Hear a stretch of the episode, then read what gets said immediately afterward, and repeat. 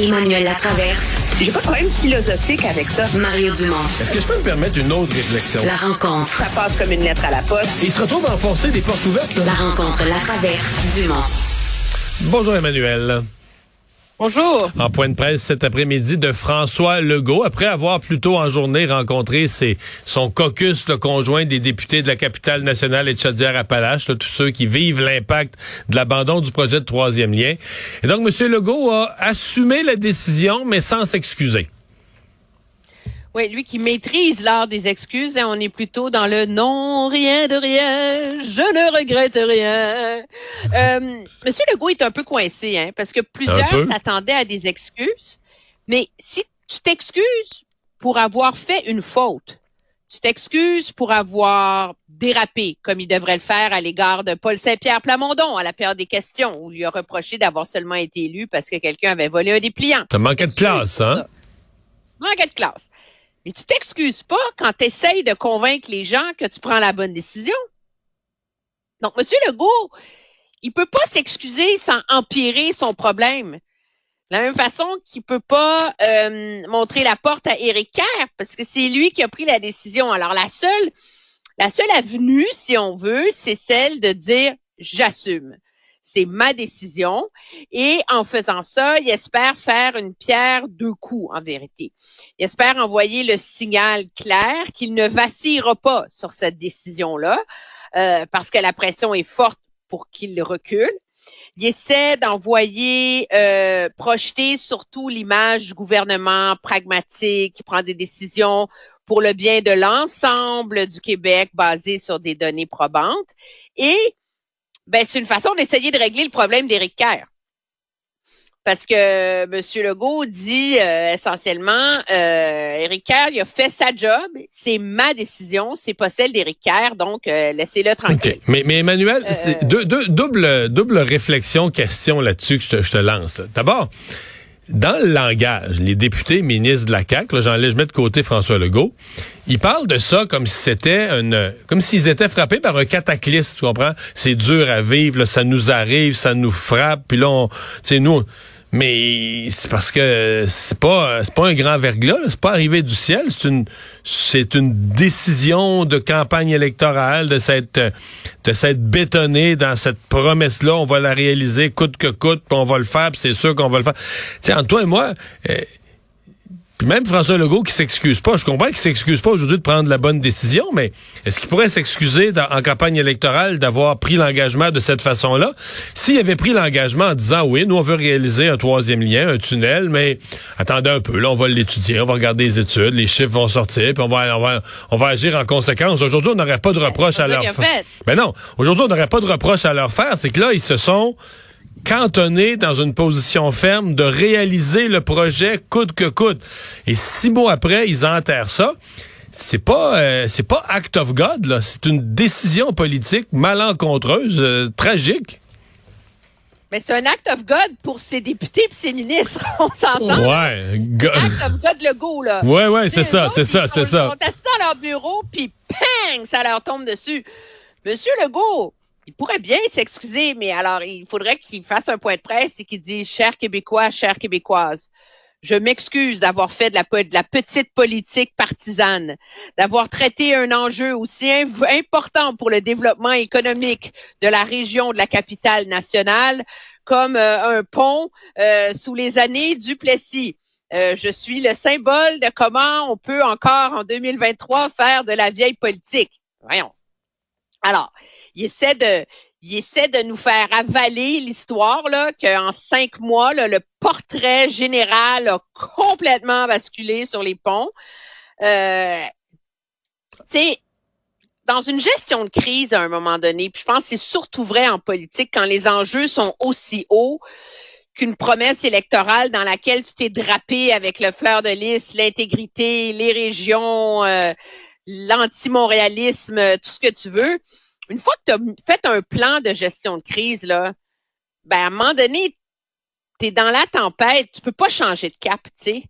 Le gouvernement a décidé qu'il allait essayer de vendre cette décision-là à sa base électorale dans la région de Québec comme étant une donnée basée sur le pragmatisme et la science. même si on sait tous que les données ne sont pas si claires que ça, et même si on sait tous qu'en faisant ça, il abandonne la moitié de son argumentaire des dernières années.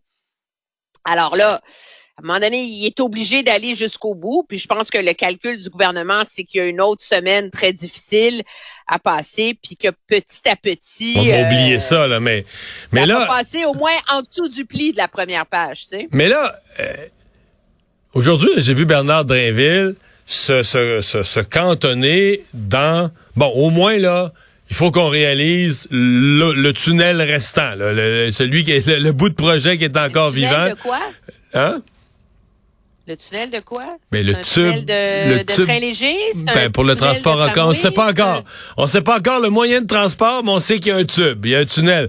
Mais est-ce que c'est pas risqué? Est-ce qu'ils vont pas être obligés, je sais pas, l'année prochaine, de refaire le même, le même show pathétique, de dire, bon, on abandonne ça aussi?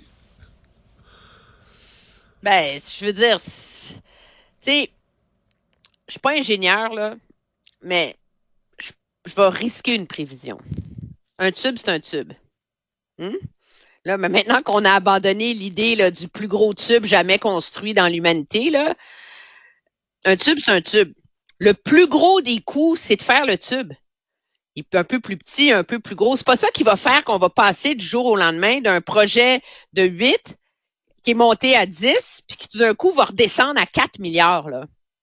Ben, Moi, c'est mon que, impression. En termes mathématiques et en termes de projection, là, je suis pas une spécialiste de ces plans-là, mais le tube sur le tube, tu achètes un plus gros tunnelier, il va te coûter un peu plus cher, là. Mettons, il va te coûter un milliard de plus, mais Puis, mais, mais, mais- des travaux, ils sont toujours aussi dispendieux, là. Puis politiquement, là, on ne sera pas de cachette à Lévis, dans le grand Lévis, le Bellechasse, Lévis, mettons, puis faisons un 20-30 km autour de Lévis. Là. Tu vas dans Bellechasse, un petit peu dans le bord de la Beauce, puis un peu dans le bord de Lobinière. Puis... Le transport en commun, oui, il y a un intérêt au cœur de Lévis, mais, mais moi je dirais c'est peut-être euh, 10, 15, 20% de la population de Lévis, maximum 20, là, qui est vraiment intéressé par l'aspect transport en commun. Le reste de la population, c'est l'automobile. Mais je sais que le mot automobile est rendu honni, mais dans la vraie Mais vie, les gens ont une automobile, ils vont continuer à avoir une automobile. Saint-Georges. Ah Oui, mais et puis dans 20 à ans, ou dans- à Sainte-Marie, là, Ben oui, ben oui, ben- Tu vas pas prendre l'auto, faire une heure de route pour aller te parquer dans un truc incitatif que tu vas payer. ben non, ben non, ben non, ben non. Pour après ça, oui, je vais prendre le tramway sous Non, non, c'est. Non, mais c'est pour ça qu'ils feront pas ça, là. Ils vont se rendre compte que dans Chaudière-Appalaches, les gens s'en foutent, là. Tu vas mettre, euh, tu vas mettre euh, 6 milliards pour quelque chose que 80% de la population de la région va dire on s'en fout, là. On regarde même pas ça, là. Ben, alors, d'où le fait que c'était, c'était, tu c'était fortement imprudent, je pense, à l'origine. C'était très, euh, tu sais, faut pas faire les- le quarterback du lundi matin, là. Euh, à l'époque où M. Legault a fait cette promesse-là et s'est drapé dans cette promesse-là, euh, il était pas premier ministre, il était pas particulièrement populaire, puis il se dirigeait pas vers une majorité écrasante pour envoyer euh, Philippe Couillard aux oubliettes, là.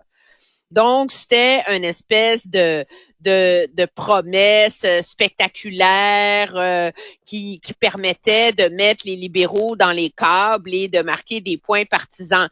Et là, l'erreur, moi, je pense, ça aurait été de ne pas avoir profité du premier mandat pour commencer à reculer, pas avoir profité de la pandémie. C'est comme si on a raté beaucoup d'o- d'occasions de se créer des portes de sortie, Ouais, tout à fait. euh, de se créer une marge de Puis là, on prudence. s'est retrouvé en campagne électorale, puis là, on s'est beurré plus fort, on s'est repeinturé dans le coin encore plus fort. Aujourd'hui, on est pris pour s'en sortir. Hey, je veux, euh, il ne reste plus beaucoup de temps, mais je veux que tu me parles d'ingérence étrangère, euh, où on a la confirmation que Justin Trudeau avait bel et bien été informé euh, au sujet de son candidat euh, député Han Dong.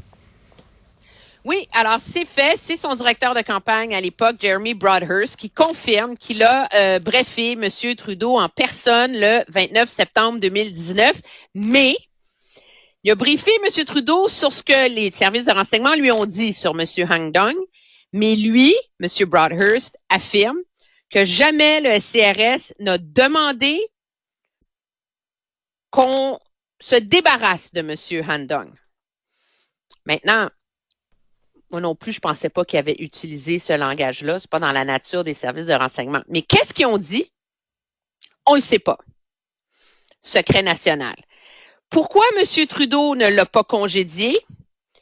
Parce que euh, ce qu'il y avait dans ce brefage-là ne permettait pas de passer à l'acte. C'est tout ce qu'on sait. De conclure. Mais c'est quand même, moi, ça m'hallucine. Je suis allée regarder, Mario, c'est le 28 février là, que cette histoire-là est sortie. Là. Pourquoi le 28 février, M. Trudeau, il n'a pas dit oui, j'ai eu une séance de brefage sur M. Handong et l'information que j'avais ne permettait pas de tirer des conclusions solides. Tu sais, des fois, là, dire la vérité, c'est simple, non? On se déshabitue de dire la vérité. Ça, ça, règle pas tout le dossier de l'ingérence chinoise, mais tu sais, si ton conseiller principal est capable de venir le dire noir sur blanc, assis dans un comité parlementaire deux mois plus tard, pourquoi tu l'as pas dit le? C'est certain que dire la vérité, ça aussi pour effet un peu de de dédramatiser là, tu sais, euh, d'enlever cette impression qu'on sait rien, qui répond rien, qui dit jamais rien. Alors s'il répondait parfois, il s'aiderait euh, probablement. Euh, probablement. Ouais. Emmanuel, merci. À demain. Au revoir.